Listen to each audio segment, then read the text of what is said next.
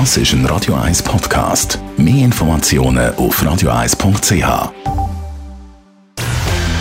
Roger gegen Markus. Zwei Standpunkte, zwei Meinungen, zwei Welten. Roger Schawinski gegen Markus Somm. Exklusiv auf Radio 1. Präsentiert von Dun Bradstreet. Ihrem Anbieter für Wirtschaftsinformationen. Egal ob bei Stammdaten, Risikomanagement, Marketing oder Compliance. Mit den Daten von Dun Bradstreet liegen Sie immer richtig. dnb.com/ch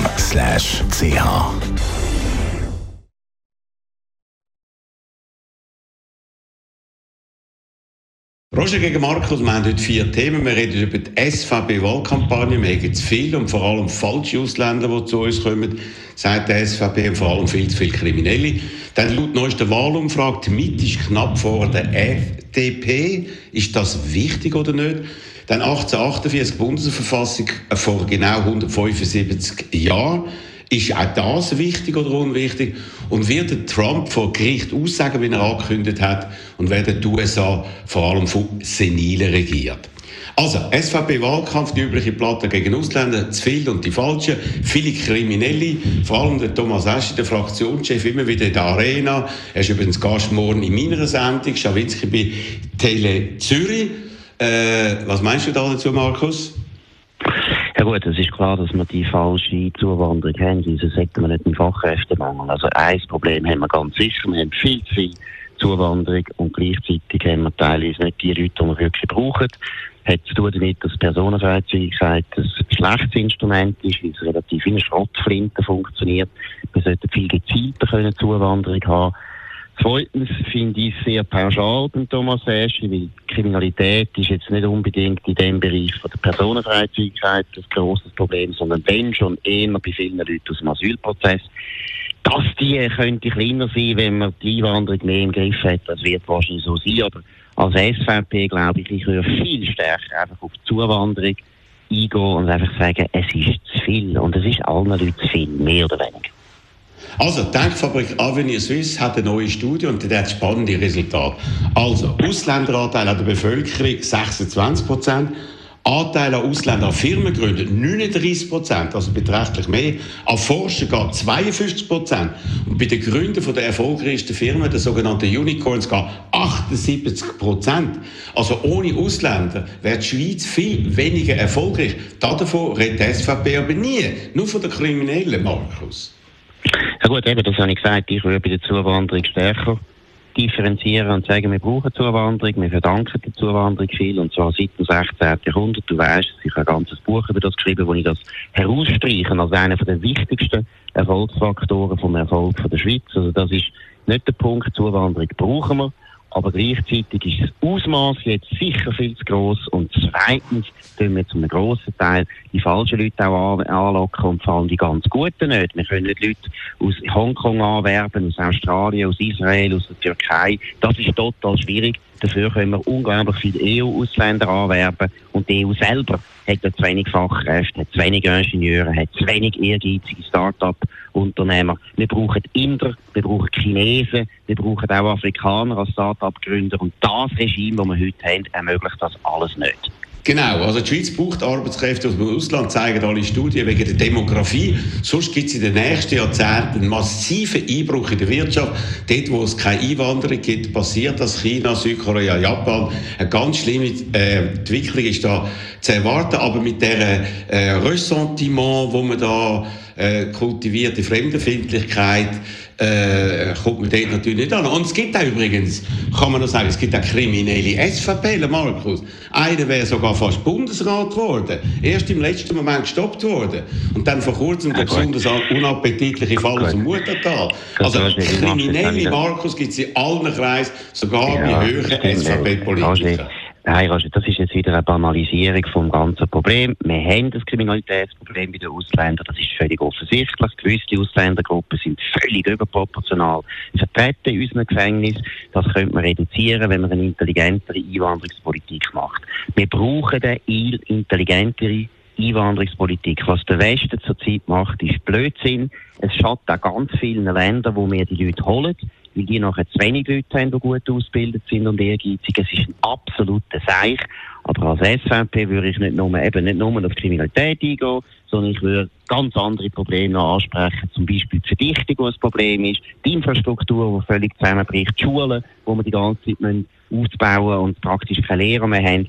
Wir haben so, und ich meine, man muss einmal einfach betonen, dass kein Land in ganz Europa diese Art von Zuwanderung hat und das mit dem Ausländeranteil und Wirtschaftswachstum. Ich meine, wenn man zwei von den erfolgreichsten Ländern anschaut in Europa, Dänemark und Holland, Dänemark hat einen Ausländeranteil von 9,4 Prozent und Holland hat einen von 6,9 Prozent. Die sind viel an einer ganz anderen Art als wir.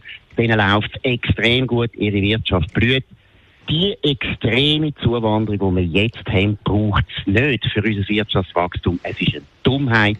Und zweitens tut es genau die Zuwanderung auch verhindern, langfristig, die wir brauchen wir brauchen ehrgeizige Leute, die kommen. Wir brauchen Ingenieure aus Hongkong. Wir brauchen Ingenieure aus Afrika. Wir brauchen Start-up-Gründer aus Israel. Aber sicher nicht 100.000 jedes Jahr, im, nachher vor allem im staatlichen Sektor sogar, unsere, sogar noch unsere Beamten konkurrenzieren. Das ist also erstens sind es nicht 100'000, also wenn man jetzt zum Beispiel äh, die Ukraine-Flüchtlinge abzählt, aber deine Sache und die Analyse ist in dem Sinn falsch. Zum Beispiel Bayern. Bayern, das ist ein Nachbarland, also Teil von Deutschland, äh, hat ähnlich wie die Schweiz in den letzten Jahren unglaublich viel mehr Einwohner bekommen durch äh, Zuwanderung, nämlich von 11,4 auf 13,4 Millionen. Also zwei Millionen mehr. Und Bayern brummt mehr als andere Bundesländer. Also auch dort, wo es brummt, kommen einfach mehr Leute an.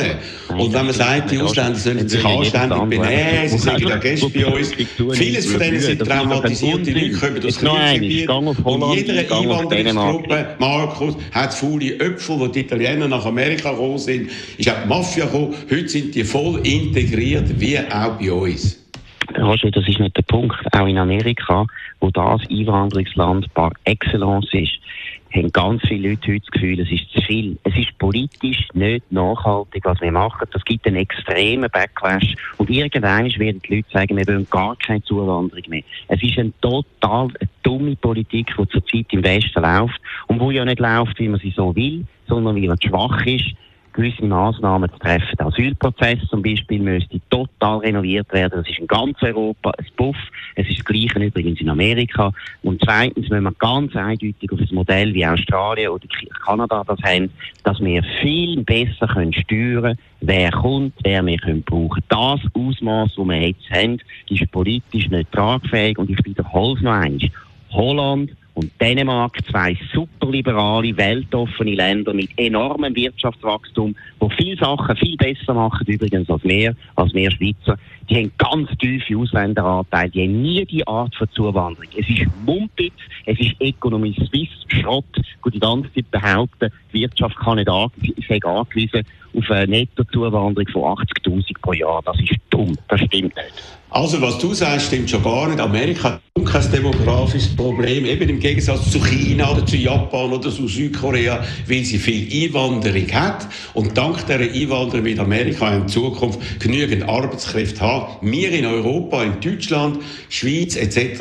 werden das nicht haben. Also gut, also müssen wir uns nicht Nein, sag mal etwas Was? zu Holland. Sag mal etwas zu Holland. Was ist denn in Holland? Nein, ich sage jetzt nichts zu Holland. Dänemark. Ich sage jetzt nicht, Holland liegt an einem anderen Ort. Du bringst totale Schrottbeispiele. Deutschland hat extreme Probleme wirtschaftlich. Und ich sage Bayern, ich, sag etwas du zu Bayern. Sag etwas zu Bayern.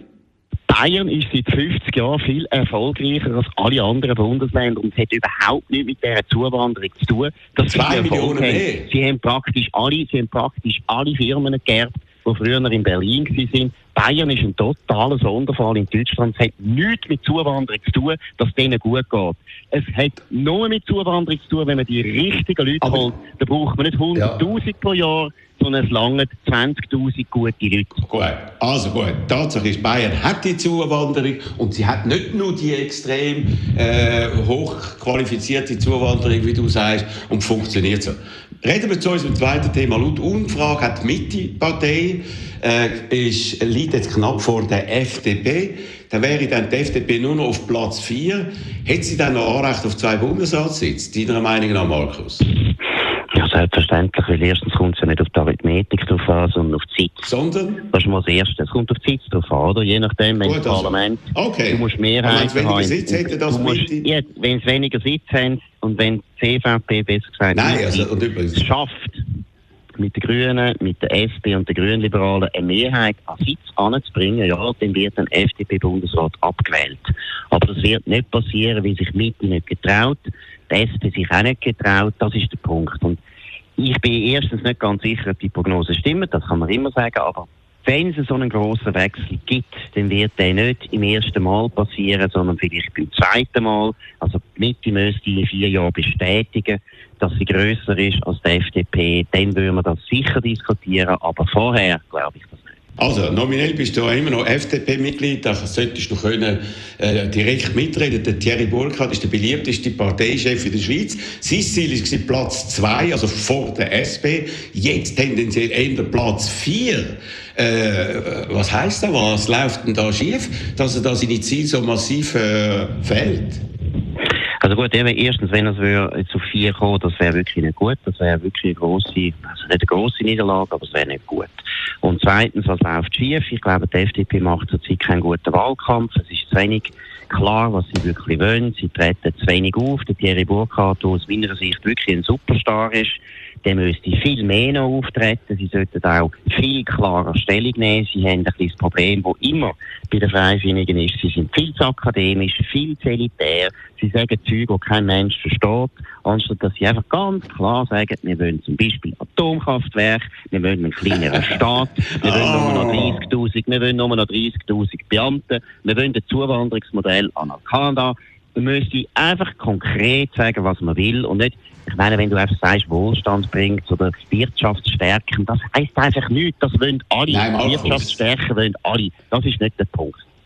Genau, also Tatsache ist, das wichtigste Thema, das, wo den Leuten am meisten unter den Nägeln brennt, Krankenkassenprämie, bei der FDP kein grosses Thema, da ist die Mitte viel aktiver dabei. Dann an zweiter Stelle steht der Klimawandel. Nach der Ära Gössi hat sich die FDP wieder ins Schneckenhaus zurückgezogen. Und beim drittwichtigsten Thema Zuwanderung ist die SVP im Driver-Seat. Das ist doch die Analyse. Sie sind bei den wichtigsten Themen einfach nicht dabei. Nein, das stimmt nicht, sondern sie sagen nicht, was sie meinen. Also, meine, erstens beim Klimawandel, Energiepolitik ist noch eines, sie sagen dreimal Atomkraftwerk, Atomkraftwerk, Atomkraftwerk, jeden Tag. Oh sie will sogar den Roger zulassen. Das ist ganz wichtig. Du musst konkrete Positionen haben. Bei der Zuwanderung genau das Gleiche. Bei der Prämie. Wir haben die Atomkraftwerke. Bei der Prämie, bei der Prämie, Prämieexplosion würde ich mal die Linken voll angreifen. Wer ist verantwortlich für die Prämienexplosion? Der Alain Berset allein. Er ist seit zwölf Jahren ist er der verantwortliche Minister für das. Ein Totalversagen, ein Totalausfall. Gott sei Dank geht er endlich und tut sich Hast aber auch schon anders geredet über ihn? Sein reichen Privatleben. Hast du äh, schon anders geredet? Nein, aber es ist hast du als Star gefeiert Aber Roger, ja, ich bin so hässlich, weil die SP hat wirklich noch Kutzbe, dass sie, die verantwortlich sind für den Schlamassel, noch kommen und sagen, das sei das Problem und wir müssen jetzt noch mehr Subventionen, noch mehr Steuergelder reinschmeißen in ein System, das sie ruiniert haben, kaputt gemacht haben, nicht können reformieren Die unfähigste Partei getraut sich, zu sagen, alle anderen sind schuld. Ist unglaublich. Hast du das Interview gelesen mit dem Alain Berset? Ich meine, es ist ja eine Zumutung. Wie der überall sieht er Schuld, nur nicht bei sich. Ist ja klar, das geht anderen auch so, Markus, gell? Also, wir reden jetzt über das dritte Thema Nationalviertel. Es ist ja ein Vorschlag gekommen, 12. September, Gründung vom Bundesstaat vor genau 175 Jahren, im Jahr 1848. Das hast du total abgelehnt, Schnapsidee. Und jetzt gestern, von dir in deiner Kolumne, ein kaum übertreffbares Loblied auf 1848 und den 12. September. Das ist ein Geschenk von der Schweiz für die ganze Welt. Wir haben mhm. früher eine Demokratie übernommen als andere in Europa genauso wichtig wie die amerikanische Verfassung. Aber als kleines Land ist das nicht so wichtig. Das ist also etwas Großartiges. Und äh, der 1. August, das ist ja fiktiv, das ist irgendwie einmal erfunden worden. Und darum sage ich äh, dir oder ich frage dich, als Historiker sollte man sich nicht mehr an Fakten äh, ausrichten und nicht irgendwie an Fiktionen. Und dass man Demokratie eingeführt hat, ist das nicht das wichtigste Ereignis, das die Schweiz der Welt geschenkt hat? Also da kann man lange darüber diskutieren. Man hätte die Nationalviertung vielleicht anders können einführen um 1890. Das war so die Zeit, gewesen, wo die meisten europäischen Staaten so etwas geschaffen haben.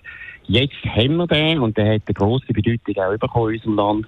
Zum Beispiel, ich erinnere an den Rüttli-Rapport vom General Gisan. Das ist eines der ganz grossen historischen Ereignisse von unserer Geschichte. Von dem her, der 1. August ist jetzt einfach zum Allgemeingut geworden. Den würde ich jetzt nicht mehr verändern. Man kann total gut diskutieren und sagen, ja, vielleicht wäre der 12. September auch gut gewesen.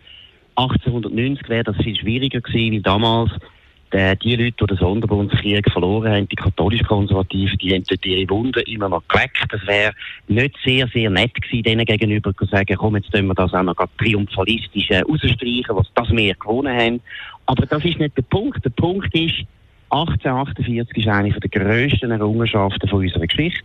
Das ist ein unglaublich wichtiges Datum. Der 1. August, wo nicht genau der 1. August wahrscheinlich war, ist aber genauso wichtig, was im 13. Jahrhundert passiert ist, ist letztlich natürlich der Grund, warum es 1848 überhaupt einen Bundesstaat gegeben hat in der Schweiz. Aber der Punkt ist, es sind zwei verschiedene Fragen. Was man für eine Nationalviertig wählen, das eine. Und das andere ist, wenn man einfach unsere Geschichte anschaut und sagt, welche Ereignisse sind wichtig. Und das ist einfach 1848. Das ist eines der grössten Ereignisse. Das ist völlig klar. Und da habe ich auch überhaupt kein Problem, das finde no, du hast jetzt eine Schnapsidee. Okay. überrascht bist. Weil das ist auch wichtig. Und ich finde auch, ja, jetzt, wir können enorm stolz sein. Wir können enorm stolz sein auf das. Okay, ja? gut. Ja, natürlich ist eine okay. Idee. Reden wir noch zum Schluss, zum Schluss fast schon der Sendung. Traditionsgemäß reden wir äh, noch kurz über unseren Freund oder Teamfreund Donald Trump in zwölf Sekunden. Einfach keine Geschäfte mit dubiosen Unternehmen abschließen. Einfach ESG-Risiken identifizieren. Einfach nachhaltige Geschäftsbeziehungen aufbauen. Einfach aktiv gegen Geldwäsche vorgehen. Und einfach den eigenen guten Ruf pflegen. Lassen Sie Compliance-Daten für Ihr Business arbeiten. Daten von Dun Bradstreet. dnb.com/ch Donald Trump hat vier Gerichtsverfahren im Anzug und hat gesagt letzte Woche, er werde von Gericht aussagen. Natürlich. Glaubst du das, Markus? Du, keine Ahnung, kann gut sein. ich meine, er hat bis jetzt nur gute Erfahrungen gemacht mit seinen Gerichtstagen. Und ich meine, es ist was, für, was, Demo für Demokraten. Ja, ich meine, mit dem Mugshot hat er totalen Erfolg gehabt. Er ist ja, ich meine, jetzt ist er Aber von Gericht aussagen, Markus, nicht ja, das Völkerung machen. Alles, was, alles, was ihn zum Opfer macht von einer politischen Justiz, hilft ihm. Und Demokraten, die grössten Anfänger von der Weltgeschichte, merken es jetzt langsam auch. Sie merken, dass alle Prozesse, die probiert haben, Trump anzuhängen, dass das nichts bringt, dass der Trump trotzdem nominiert wird. Und jetzt sagen sie immer so, sich, um sich zu trösten, haben sie jetzt immer gesagt, das ist super für uns. Jetzt kommen die neuesten Zahlen raus, sogar CNN kommt Zahlen raus. Erstens zeigt es, Joe Biden ist bei den eigenen Demokraten total umstritten. Die Leute wollen, dass er endlich geht, weil er zu alt ist. Und zweitens ist es unglaublich knapp zwischen Trump und Biden. Wenn Demokraten so weitermachen, wird er sogar wieder gewählt. Und deshalb glaube ich auch, die ganze Begeisterung, du merkst es nämlich auch in der Presse, die ganze Begeisterung für die vielen, vielen Prozesse, die der Trump zu überstehen hat, die hat sich merklich zurückgebildet. Also, ich mache mit dir Wett, er wird nie von Gericht aussagen. Keiner von seinen Anwälten würde das machen. Der wäre so total pickt, wenn er das würde zulassen. Weil der Trump, der lügt immer und wenn er lügt, vor Gericht ist das strafbar. Und sein äh, ehemaliger Staatschef, der Meadows, äh, hat ja, der Mark Meadows, hat ausgesagt selber über den Prozess, in äh, Atlanta und hat sich damit dann auch noch selber irgendwie in Bredouille reingebracht. Bei ihm wäre es noch viel schlimmer und darum sage ich dir, der Trump lügt auch jetzt wieder, wenn er sagt, er werde von Gericht aussagen. Ja, Gestern ein Interview vom bekannten Historiker Niall Ferguson in der Sonntagszeitung und dem Titel Die USA mit dieser senilen Führung erinnern mich an die Sowjetunion im Endstadium. Bist du da einverstanden? Ja, das ist verdient Joe Biden. Und ich kann nur mal schnell sagen, also wer da als grosser Lügner sich herausgestellt hat, ist der Joe Biden, der immer behauptet hat, er hätte gar nichts gewusst von diesen Geschäften seinem Sohn Hunter Biden. Das ist jetzt klar, weil der Leiter hat öffentlich mehrfach gelogen. Joe Biden ist in diesem Spital viel kränker als Donald Trump, der praktisch noch nie wichtige Lügen, wichtige Lügen gemacht hat, wo man wirklich ja, muss sagen, das right. geht gar nicht. Also dem her muss er gar keine Angst haben. Es kann gut, kann gut sein, dass er trotzdem aussagt. Sein Problem ist wirklich, dass er immer ungenau ist, viel Seichen erzählt und so weiter. das ist sein Problem. Zurück zum Neil Ferguson. Was er auch richtig gesagt hat, ich finde, bei der Ukraine sagt ein paar Sachen, die ich nicht richtig finde, die ich dumm finde. Ist er stark unter dem Einfluss von Henry Kissinger. Also die Vorstellung, irgendwie, man hätte nach dem äh, Fall, also wo Kiew eben nicht gefallen ist, hätte man können Frieden schliessen mit den Russen. Das finde ich naiv. Aber das ist ein bisschen, was der Kissinger immer behauptet, weil der Kissinger hat sich auch ein bisschen verrennt. Was ich aber interessant finde, ist schon, dass er natürlich betont, ja, unter Trump wäre das wahrscheinlich nicht passiert. Das finde ich interessant. Gut, also er, eben, ich meine, wenn er sagt, sei senil, gestern habe ich die Pressekonferenz gesehen von Biden in Hanoi, wo er ganz lang geredet hat, auf verschiedene Fragen geantwortet hat. Ich weiss nicht, ob du das gesehen hast. Er ist ganz sicher nicht senil. Er ist einfach, hat auf eine Art und Weise zurückhaltend, zögerlich, nicht so poltern wie äh, der Donald Trump. Ich glaube, das ist Altersrassismus. Wenn jemand gegen 60 geht, äh, nein, gegen 80 geht, dann gilt er offenbar als senil, wäre ich auch senil. Senil ist ein pathologischer Begriff und das sollte man nicht leichtfertig für Ältere verwenden. Und der Vergleich mit der Sowjetunion, bitte, das ist heimtückisch. Die letzten Generalsekretär Brezhnev, Andropov und Tschernenko und dann auch der Boris Jelzin, die sind nicht nur sondern auch schwerste Alkoholiker. Das ist der beiden ganz sicher nicht. Und er sagte, dass die ganze Führung sei senil. Er hat super Leute, Anthony Blinken, sein Außenminister, Jake Sullivan, Sicherheitsberater. Ich finde das grässlich, dass er das rauslässt, um auf die Art und Weise einfach nur Aufmerksamkeit überzukommen. Nein, es ist doch völlig offensichtlich und das gilt ja durchaus auch für den Trump.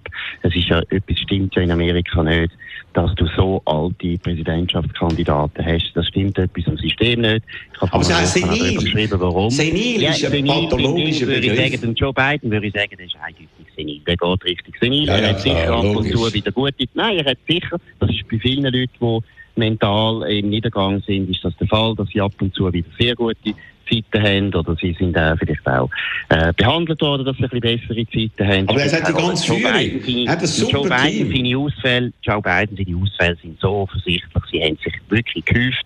Man merkt, Nein. er ist alt und ich sage das noch einmal. Er ist alt, aber nicht 70 Prozent der Amerikaner finden, er ist zu alt. 70 Prozent. Ja. Das könnte man ja. ja mal zur Kenntnis nehmen. Und aber senil finde ich sagen, wenn du so ja, nein, Hast du das Gefühl, ich bin 78, ich sage ja schon Nein, senil. du bist nicht senil. Du bist überhaupt nicht senil und du weißt es selber auch. Und hey, auch nicht senil. Aber das ist doch einfach Altersrassismus. Nein, das ist nicht Altersrassismus mit Joe Biden, wie man es ja beim Trump nicht so sagt. Das ist wirklich nicht der Punkt. Man sagt es dafür vielleicht bei, bei, bei anderen älteren Politikern, wo man es offensichtlich sieht. Und ich würde nur noch schnell etwas sagen wegen Joe Biden und vor allem Anthony Blinken, wo du jetzt total gelobt hast. Ich meine, dass sie bei der G20 sich nicht können durchsetzen können und nachher so eine Schlusserklärung zulässt, wo Russland nicht mehr verurteilt wird für den Krieg gegen die Ukraine, das finde ich unglaublich. Und das ist eine Schande. Es kann nicht sein, dass der Biden der Indre so entgegenkommt und Kopfendeckel sich selber verlügt. Ich meine, auch das finde ich übrigens auch für seinen Wahlkampf ist ein Problem. Er kann nicht so wahnsinnig viel Geld ausgeben für den Krieg, was ich richtig finde, wenn er gleichzeitig sich international so unter Druck äh, äh, setzen lässt von China und von Indien. Also es ist ganz peinlich. Also wenn das, das nicht mit seiner ja, Führung zu tun hat, dann äh, weiß ich nicht, was das ist. Ja gut, und Donald Trump, der ja mit seinem engsten Freund äh, Kim Jong-un oder, oder äh, Liebesbriefe austauscht hat, was hat das gebracht? Nein, es ist schwierig. Der hat keinen Krieg geführt. Der hat, dort kein, der hat dort keinen Krieg geführt und Nordkorea ist ein kleiner Ja, aber die, aber die haben rüstet auf. Man hat gehofft, dass man den abrüsten kann. Nordkorea. Und das hat er nicht angebracht. Null, null, null angebracht. Wieso machst du so eine Schlusserklärung? Das ist da, wo unsere Diplomaten ja teilweise komische Vorstellungen haben. Nein, es braucht es nicht. Das war ein fatales Signal gewesen an die ganze Welt. Nein, es wäre schlimm gewesen, wenn wir keine Schlusserklärung hätten. Okay, ich mache jetzt noch eine Schlusserklärung. Morgen Abend Tele Zürich, der Thomas Eschi, der SVP-Scharfmacher, er, der sonst nie über sich als Person redet, der soll jetzt zum ersten Mal sich ein bisschen zeigen als Person. Morgen ab der halben sieben bei äh, Tele Zürich. Würde mich freuen, wenn Sie dann dabei wären. Schönen Abend und viel Vergnügen. Barbara Streisand haben wir da. Das ist ein Radio 1 Podcast. Mehr Informationen auf radio1.ch.